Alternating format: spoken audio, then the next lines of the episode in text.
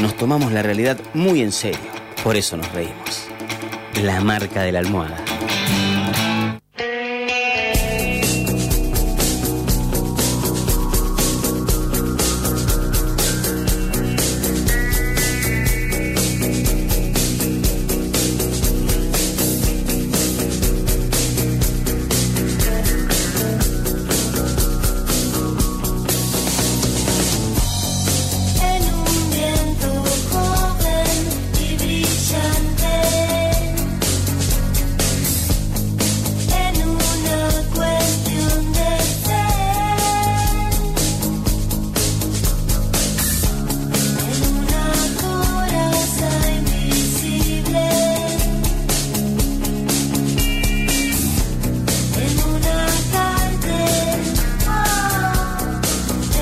10.22 de la mañana, seguimos aquí en la marca de la almohada y bueno, estábamos escuchando a Ryoichi Sakamoto porque queríamos recibir de esa manera y con esa música a la escritora Alejandra Camilla que está aquí en Rosario. Vamos a hacer una, una breve reseña de Alejandra que nació en Buenos Aires, que se formó en el mítico taller de Abelardo Castillo y también en el taller de Inés Fernández Moreno. Venimos hablando mucho de Castillo porque la tuvimos hace poquito acá Liliana También y compartimos ahí y hablamos de Abelardo Castillo.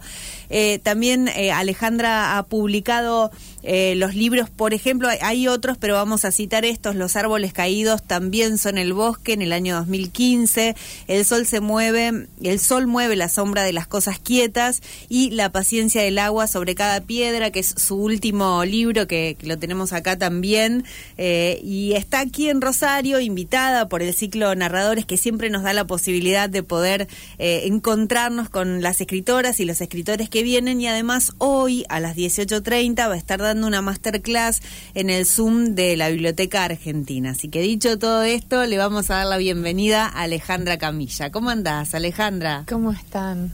Muchísimas gracias. Bueno, es un gusto tenerte acá, la verdad. Teníamos ganas de, bueno, de charlar un rato con vos, de conocerte. Es la primera vez que, que venís a Rosario así a hablar de tu, de tu, de tu literatura, de lo que escribís. Y queríamos ahí casi como para, para empezar, a mí me gustaba leer apenas una, un párrafo de mm, La paciencia del agua sobre cada piedra de este, de este libro. Abre, consola. Y para mí es, es como abrir el libro, empezar a leer un texto y encontrarse con este primer párrafo es eh, ya eh, entrar a, a la belleza, digamos. Dice, toda la oscuridad del mundo cabe en una habitación pequeña, porque la oscuridad no deja intersticios como dudas no distingue entre, entre rincones o espacios abiertos. No hay para esa boca nada demasiado ínfimo ni demasiado grande.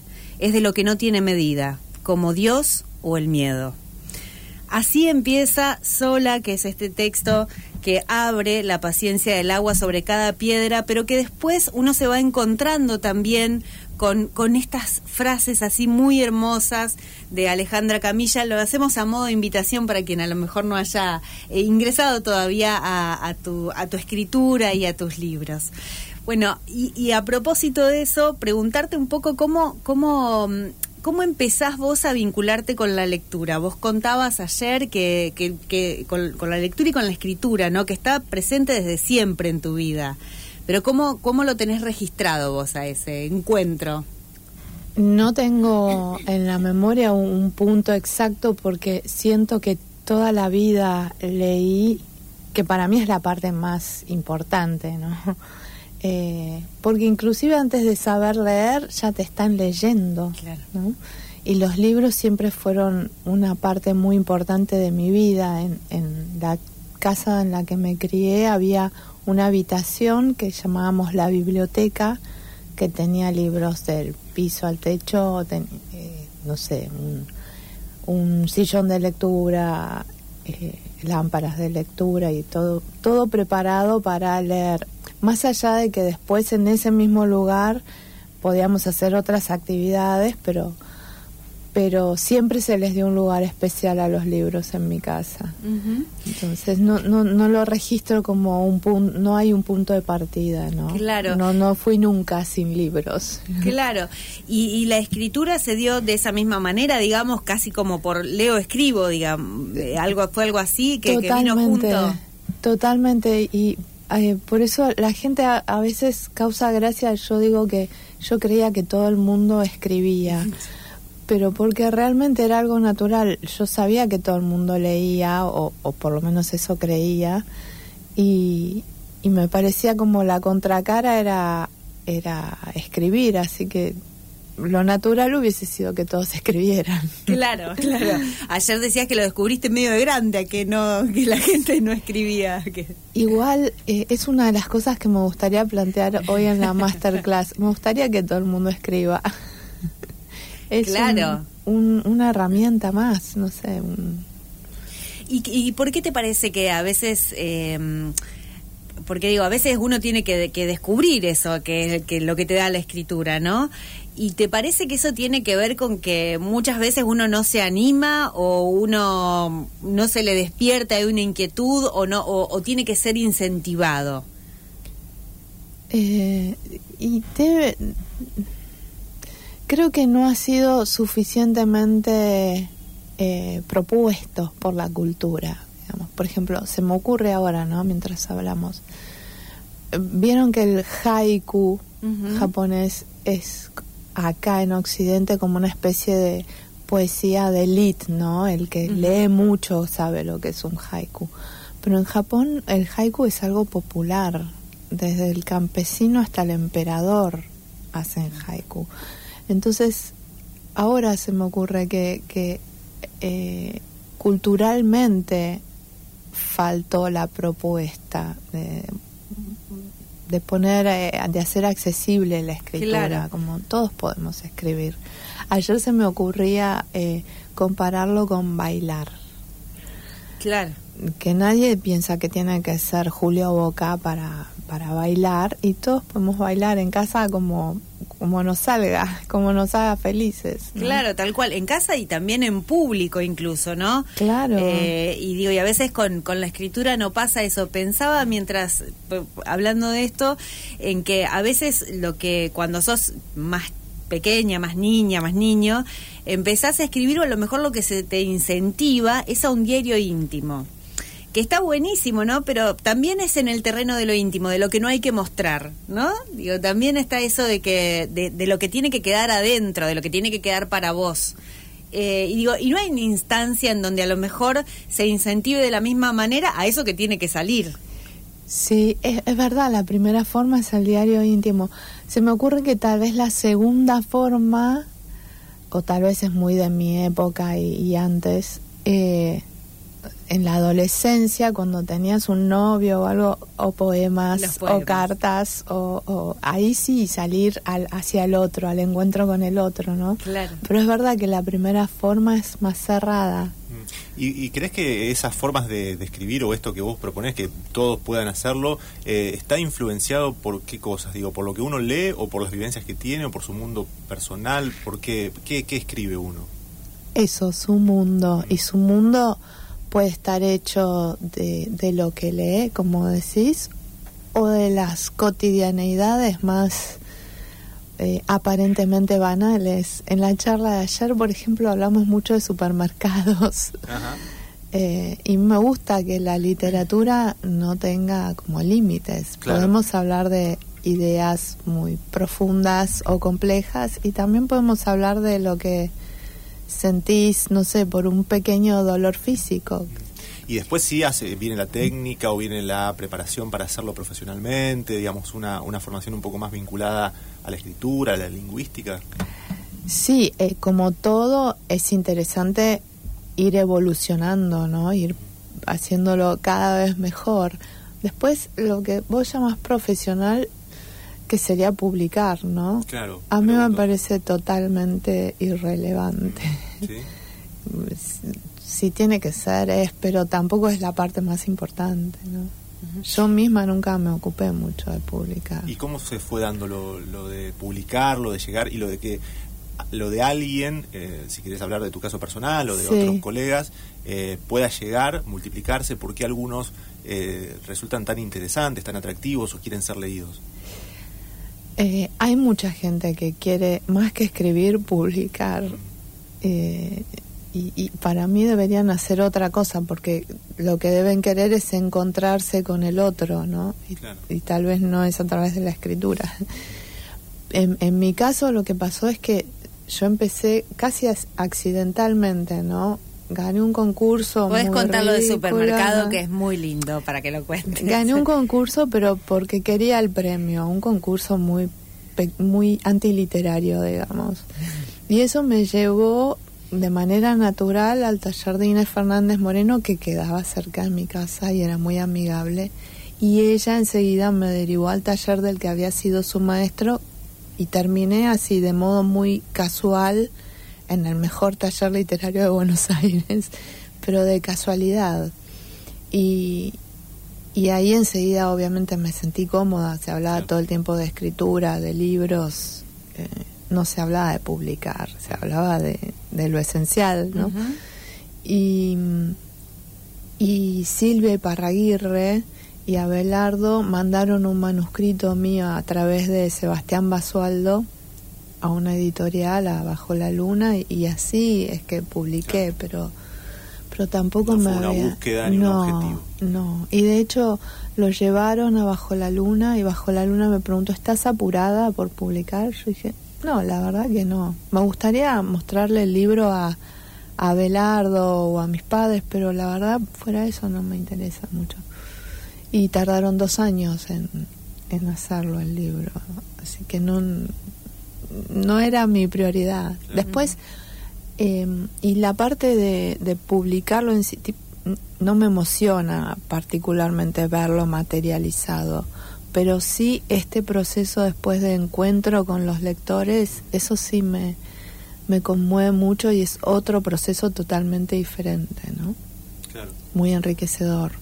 Está bueno. Eh, Alejandra, pensaba, digo, hablando un poco ya de, bueno, de, este libro, que es el último que, mm, que, publicaste, La paciencia del agua sobre cada piedra, es un libro en donde está muy presente, mm, me llamaba la atención con respecto a los anteriores, los animales, ¿no? Es como que hay ahí este, la presencia de un elefante, hay un mono, están las garzas, eh, y, y en cada uno de los títulos de tus libros está la naturaleza también.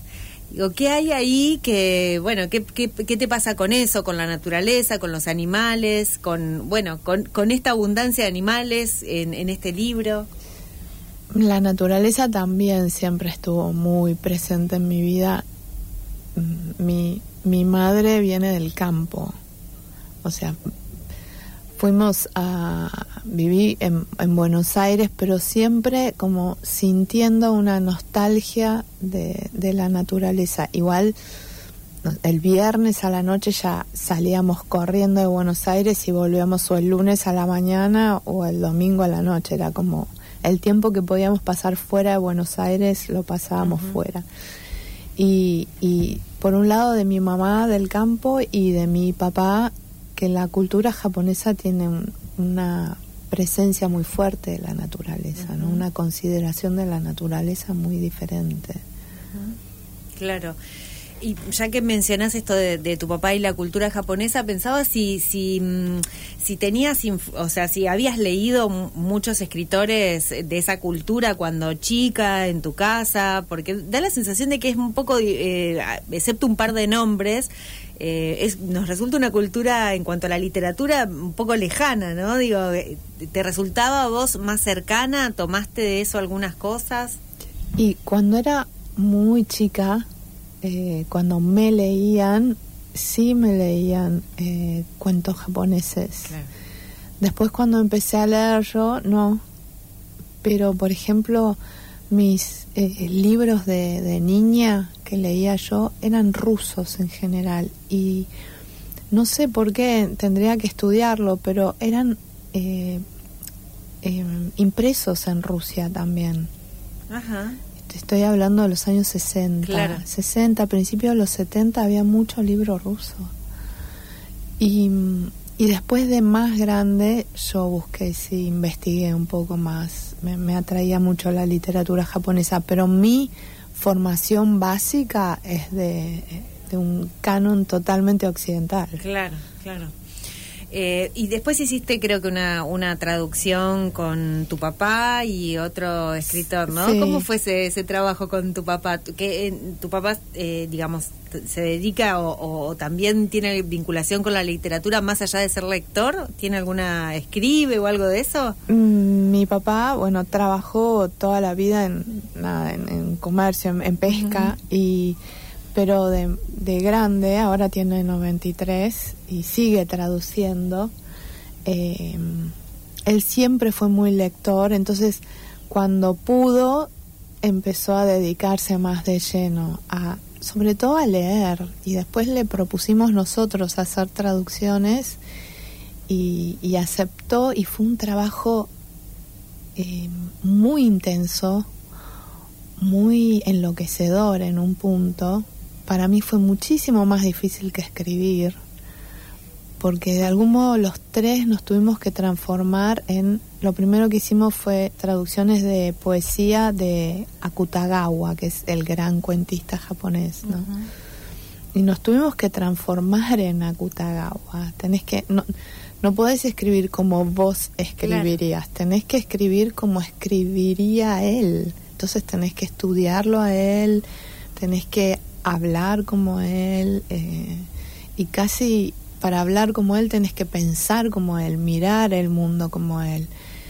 Así que estuvimos tres años, tres personas de manera muy intensiva abocados a eso y, y el, el, libro es, creo que es el libro del que estoy más orgullosa, esa traducción. Mirá, qué, qué bueno. Eh, pensaba en esto, decías que es el gran cuentista japonés y pensaba si siempre eh, escribiste cuentos vos. O, o, si hubo a lo mejor algunas otras otras cosas, otros intentos, otros deseos de escribir otras cosas eh, y te quedaste ahí siempre en los cuentos. como No, siempre eh, uno cuando escribe, viste que no, no, no elige un género para encasillarse. Entonces, eh, por ejemplo, en, en, estos textos que te digo que escribí toda la vida, nunca hubo una idea de género, había una idea de expresión. Entonces, eh, por ejemplo, hubo una época en la que sufría mucho insomnio. Entonces empecé a escribir unos textos muy cortitos que a veces están más cerca de la poesía y otras veces más cerca de una crónica, eh, que empecé a juntar en algo que llamo Diario de Insomnio. Después también en pandemia empecé a escribir una novela. Eh, por eso los géneros no, no, no quiero verlos como algo que te limitan, sino al revés como posibilidades, ¿no? Y lo que más me gustaría sería como poder romper las barreras entre géneros, ¿no? Está bueno eso. Y, y, en cuanto a tu modo de escribir, porque viste, eh, ayer contabas esto de que, de que lo, como lo vas armando mucho en la cabeza. Y uno cuando te lee, a mí me, me pasaba que yo, te leo y siento como, como que se me van ocurriendo palabras, ¿viste? Uno se imagina al otro o a la otra cuando está escribiendo, ¿no? Y yo te pensaba desde la contemplación, no sé, para mí tus, tus, tus textos tienen que ver mucho con la contemplación eh, y también con el silencio eh, y también con, con, una idea del tiempo, ¿no? Que está ahí como muy presente, pero y pensaba cómo, cómo vos armabas todo eso, cómo era tu, tu modo de trabajar. Eh, y ayer contabas, eh, y me gustaría que lo, que lo vuelvas a contar acá, digamos, cómo, cómo te, te sentás frente a la escritura. Ayer, eh, ¿te acordás que Marcelo Britos dio una imagen que me encantó de Saer? Sí. Que contó que cuando estaba exiliado en París, una amiga de la mujer, cada vez que iba a visitar a, a la mujer, lo veía Saer sentado quieto, callado, en un sillón sin hacer nada. Claro, como haciendo nada, pensando. Claro, sí. Y, y le preguntó un día a la mujer, ¿y tu marido qué hace? ¿A qué se dedica? ¿Qué está haciendo? ¿De qué vive? ¿De qué trabaja? ¿Y qué hace ahí sentado? Y la mujer le dijo, está trabajando. Eh, me encantó esa imagen porque en gran parte los escritores trabajamos así, sentados en un sillón mirando nada y, y como corriendo en ese mundo interior del que hablábamos antes, ¿no? por dentro enloquecidos, está todo como en ebullición, pero por fuera tal vez ves a alguien sentado en un sillón callado sin hacer nada. Claro, y, ese y ese proceso es, es, algo que, digamos, vos llegás al, que también lo contaba, llegás como a, a escribir eso, a, a, transcribir eso, ya como con, con una idea más armada. ¿No? Con una idea más, más resuelta. Totalmente. Todo, todo lo empezás en la cabeza, lo haces ahí. Sí, y es, es lo contrario de algún modo a la imagen típica de las películas del escritor que se sienta frente a una, una máquina a escribir antes o, una computadora y, y, escribe y borra, tacha y, sufre y tira un tacho de basura y no, yo no me siento hasta que no estoy como sólida y llegás ahí, digo, con, con porque, porque también hay como eh, una, una cosa austera en tus en, en, tus textos. Entiendo que también corregís después y editás y todo eso, pero llegás ahí ya más con el texto limpio, un poquito ya... En, en algunos casos llego con un texto pensado en palabras. y, y en otros casos llego sin palabras, pero con una sensación interna muy contundente. Por, por ejemplo, por darte un ejemplo, tengo un cuento que se llama Desayuno Perfecto, que es de una mujer que, que se quita la vida. Y yo de ese cuento no había pensado nada casi, pero había leído unas estadísticas y, y me había dado muchísima tristeza. Eh, ver cómo se, se suicidaban mujeres japonesas. Y, y, me senté solo con esa tristeza, pero era muy como contundente, era muy claro lo que sentía. Por eso tampoco es muy complejo, el, cuento es súper simple. Em, y otras veces me siento con ya palabras. Claro. Y en esto de la simpleza digo, pero hay una búsqueda para, llegar a algo simple que es para mí muy difícil, ¿no? Digo, porque eh, a veces parece que no, pero la simpleza es muy es muy difícil y me parece que vos te lo planteás como algo para para buscas esa simpleza en, tus textos. Totalmente y, y de hecho hay una frase que que me encanta de Saint-Exupéry que dice un cuento no está terminado cuando ya no se puede agregar nada, sino cuando ya no se puede quitar nada. Me gusta mucho esa idea. Hermosa, hermosa. Bueno, Alejandra, eh, esta tarde entonces vas a estar eh, dando una masterclass ahí en la, en la Biblioteca Argentina, que bueno, forma parte también porque das talleres, ¿no? De, de, de, escritura, así que algo de eso vas a estar compartiendo ahí en la biblioteca, ¿no? Sí. Bueno, invitamos a quienes eh, se quieran acercar, siempre decimos que eh, hay que, mm, digamos, hay que inscribirse previamente eh, al Instagram arroba un mundo propio, ahí pueden este, anotarse para participar de la masterclass de Alejandra Camilla, que va a ser a las 18.30 en el Zoom de la Biblioteca Argentina. Bueno, te agradecemos un montón que hayas pasado por acá, nos encantó tener esta charla con vos. No, la agradecida soy yo. Y te esperamos cuando estés nuevamente acá por la ciudad. Muchas gracias. Hablábamos con la escritora Alejandra Camilla, que está acá de la mano del ciclo de narradores. Le agradecemos mucho a Fede Icardi que siempre nos permite, nos hace de nexo para poder tener esta, estas charlas que nos gustan.